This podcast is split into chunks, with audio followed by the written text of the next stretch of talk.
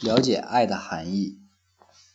现在我已经掌握了语言的钥匙，急于想加以运用。通常，有听力的孩子可以轻而易举地学习语言，别人嘴里说出来的话，他们可以轻松愉快地了解与学习，并且模仿着说出口。但是，耳聋的孩子却必须经历无数的痛苦煎熬，慢慢才能学会。但无论如何艰辛，结果总是无比美妙。我从每一件东西的名称慢慢学起。由凄凄哀哀的发音进展到可以在莎士比亚的十四行诗中进行无限美妙的想象。起初，老师告诉我许多新鲜事，我很少发问。由于我知识有限，概念模糊，字词掌握的很少。随着我对外界的了解逐渐增加，词汇也多了，问题也就多了起来。我常常对一件事物一而再、再而三地探个究竟，想了解的更多些。有时从一个学习的新词，常常联想起以前发生的种种经历。记得有一天早晨，我第一次问起“爱”这个字的意思。当时认识的字还不很多，我在花园里摘了几朵早开的紫罗兰送给沙利文老师，他很高兴地想吻我，可我那时除了母亲外，不愿意让别人吻我。那时候，沙利文小姐用一只胳膊轻轻地搂着我，在我的手上拼写出了“我爱海伦”几个字。爱是什么？我问。沙利文老师把我搂得更紧了，用手指着我的心说：“爱在这里。”我第一次感到了心脏的跳动，但对老师的话和动作依然迷惑不解，因为当时除了能触摸到的东西外，我几乎什么都不懂。我闻了闻他手里的紫罗兰，一半用文字，一半用手势问道：“爱是花的香味吗？”“不是。”沙利文老师说。我又想了想，太阳正温暖地照耀着我们，爱是不是太阳？我指着阳光射来的方向问：“是太阳吗？”在当时，在我看来，世界上没有什么比太阳更好的东西了。它的热力使万物茁壮生长。但沙利文小姐却连连摇头。我真是又困惑又失望，觉得很奇怪，为什么老师不能告诉我什么是爱呢？一两天过后，我正用线把大到把大大小小不同的珠子穿起来，按两个大的、三个小的这样的次序，结果老是弄错。沙利文小姐在一旁耐心地为我纠正错误，弄到最后，我发现有一大串有一大段弄串错了。于是我用心想着，到底应该怎样才能把这些珠子串好。沙利文老师碰碰我的额头，使劲地拼出了“想”这个字。这时我突然明白了，这个字原来指的是脑子里正在进行的过程。这是我第一次领悟到抽象的概念。我静静地在那里坐了许久，不是在想珠子的排列方式。而在脑海中用新的观念来寻求爱的解释。那天乌云密布，间或有阵阵的细雨。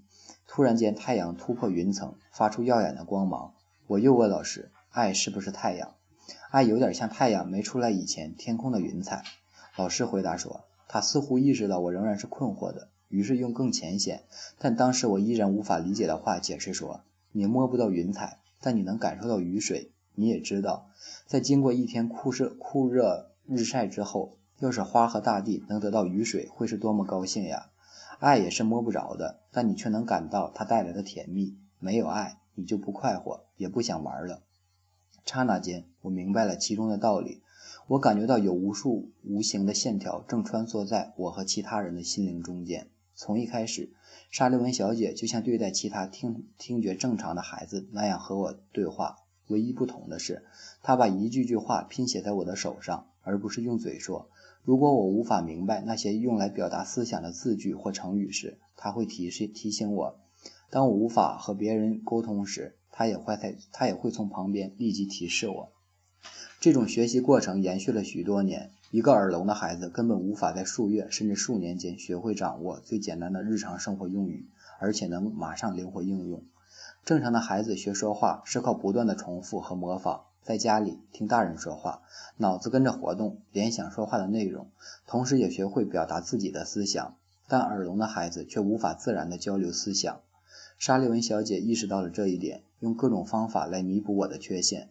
她尽最大可能的反反复复的一字一句的重复一些日常用语，告诉我怎样和别人交谈。但过了很长一段时间，我才敢主动张口和别人交谈。又过了更长更长一段时间，才知道在什么场合说什么话。聋人和盲人很难领会谈话中的细微之处。那些既聋又盲的人遇到的困难又会大多少倍啊？他们无法辨别人们说话的语调，没有别人的帮助，领会不了语气的变化包含的意思。他们也看不见说话者的神色，而神色是心灵的自然流露。我接受教育的第二个阶段是学习阅读，则能用几个字母拼几个字后，沙利文老师就给我一些硬纸片，上面有凸起的字母。我很快就知道了，每一个凸起的字都代表某种物体、某种行为或某种特性。我有一个框架，可以用所学到的字在上面摆出短句子。当我用这些硬纸片排列短句之前，习惯用于使习惯于用实物把句子表现出来。比如，我先找出写有娃娃。是在什么什么之上和床的硬纸硬纸片，把每个硬纸片放在有关的物体上，然后再把娃娃放在床上，在旁边摆上写有是在什么什么之上的床的卡片，这样既用词汇造了一个句子，又用与之有关的物体表现了句子的内容。一天，沙利文老师让我把 girl 这个词别在围裙上，然后站在衣柜，衣柜里把 is in wardrobe 这几个词放在框架上，这成了一种我最喜欢的游戏。我和老师有时一玩就是几个小时，屋子里的东西常常都被我们摆成了语句。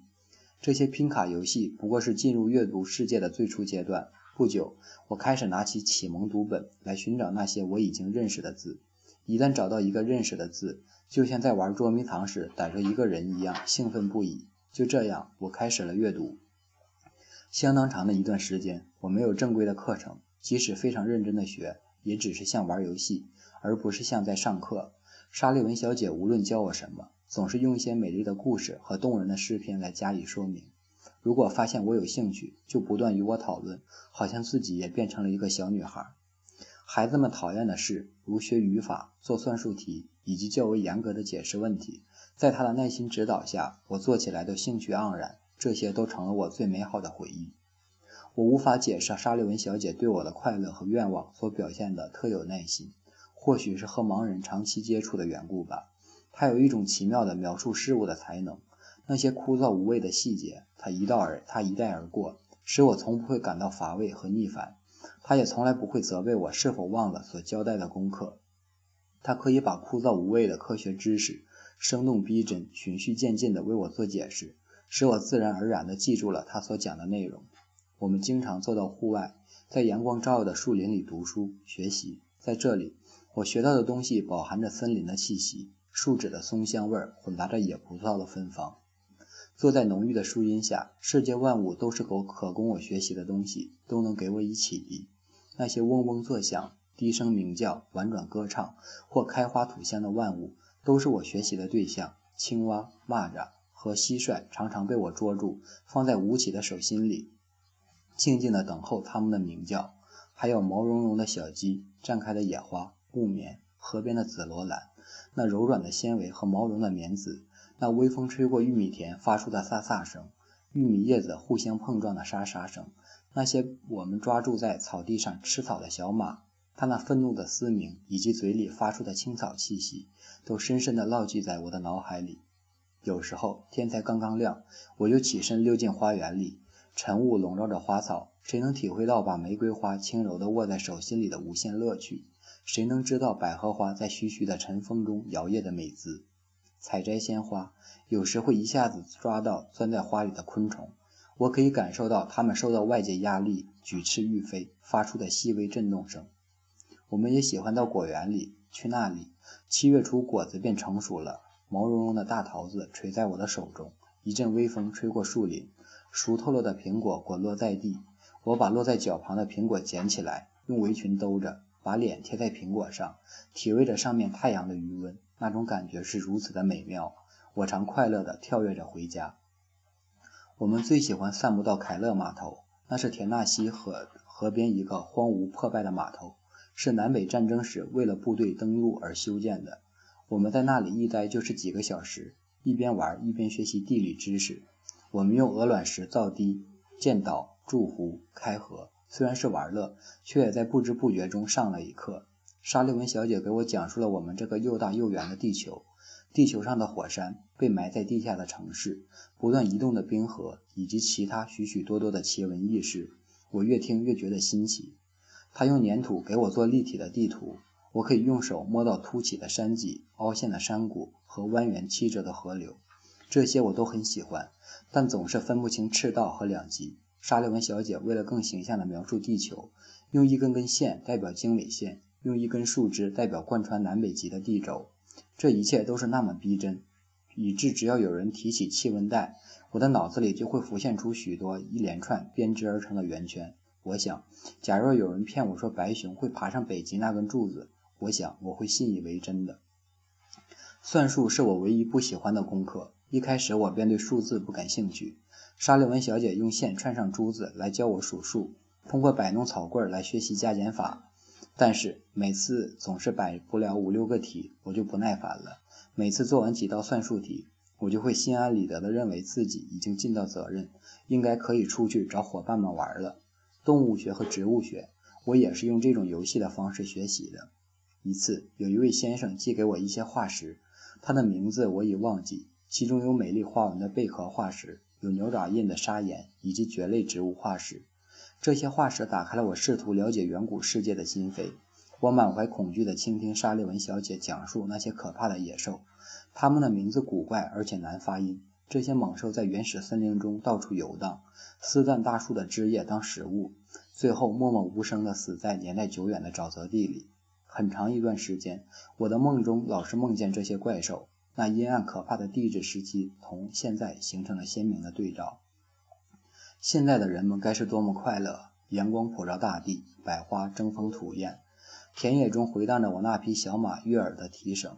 又有一次，有人送给我一个美丽的贝壳，老师就给就给我讲小小的软体动物是如何给自己建造如此色彩斑斓的安身之所的。在水波不兴的静谧的夜晚。鹦鹉螺如何乘着它的珍珠船泛舟在蔚蓝的印度洋上？我听得津津有味，惊讶不已。在我学过了许许多多有关海洋生物、海洋动物生活习惯的知识和趣闻之后，老师送给我一本名为《驮着房子的鹦鹉螺》的书。从书中我学到了软体动物的造壳过程，同时也让我领悟到人类智慧的发展如同鹦鹉螺奇妙的套膜，把海水中吸收的物质转换成身体的一部分一样。成为一颗颗思想的珍珠。从植物的生长，我也学到了很多东西。沙利文小姐为我买了一株百合花，放在阳光灿烂的窗台上。不久，一个个嫩绿尖尖的花蕾伸展出来，花蕾外包着的叶子如同人的纤细手指一般，缓缓地绽放，好像不愿意让人窥见里面艳丽的花朵。可一旦开了头，叶子张开的速度便加快了，但依然是井井有条，不慌不乱。一点不失原有的次序。最为神奇的是，它们其中一定会有一个最大、最美丽的。它的姿态要比其他贝类雍容华贵，似乎躲在柔软光滑的外衣里面的花朵，知道自己是神圣的百花之王。等到其他腼腆的姐妹们脱下她们绿色的头巾后，整个枝头挂满了怒放的花朵，芬芳袭人。家里摆满了花盆的窗台上，有一个球形玻璃鱼缸，不知谁在里面放了十一只蝌蚪。我兴奋地把手指放进水里，感觉到蝌蚪在手指间自由自在地游动。一天，一个胆大的家伙家伙竟然跳出鱼缸，掉在地板上。等我发现时，已经奄奄一息了。当我刚一把它放回水里，它就快速地潜入水底，快活地游起来。它既然已曾经跳出鱼缸，见识过了世面，现在却心甘情愿地待在这倒倒挂金钟花下的玻璃房子里，直到变成神气活现的青蛙为止。那时，他就会跳进花园那头绿树成荫的池塘中，用他那优雅的情歌把夏夜变成音乐的世界。就这样，我不断地从生命本身汲取知识。是沙迪文老师让我无忧无虑地生活在爱的喜悦和惊奇之中，让生命中的一切都充满了爱意。他从不放任过任何一个机会，让我体味世间一切事物的美。他每时每刻都在动脑筋，想办法使我的生活变得美好和更有意义。他认识到孩子的心灵就像溪水沿着河床迂回百转，一会儿映出花朵，一会儿映出灌木，一会儿映出朵朵白云，佳境不绝。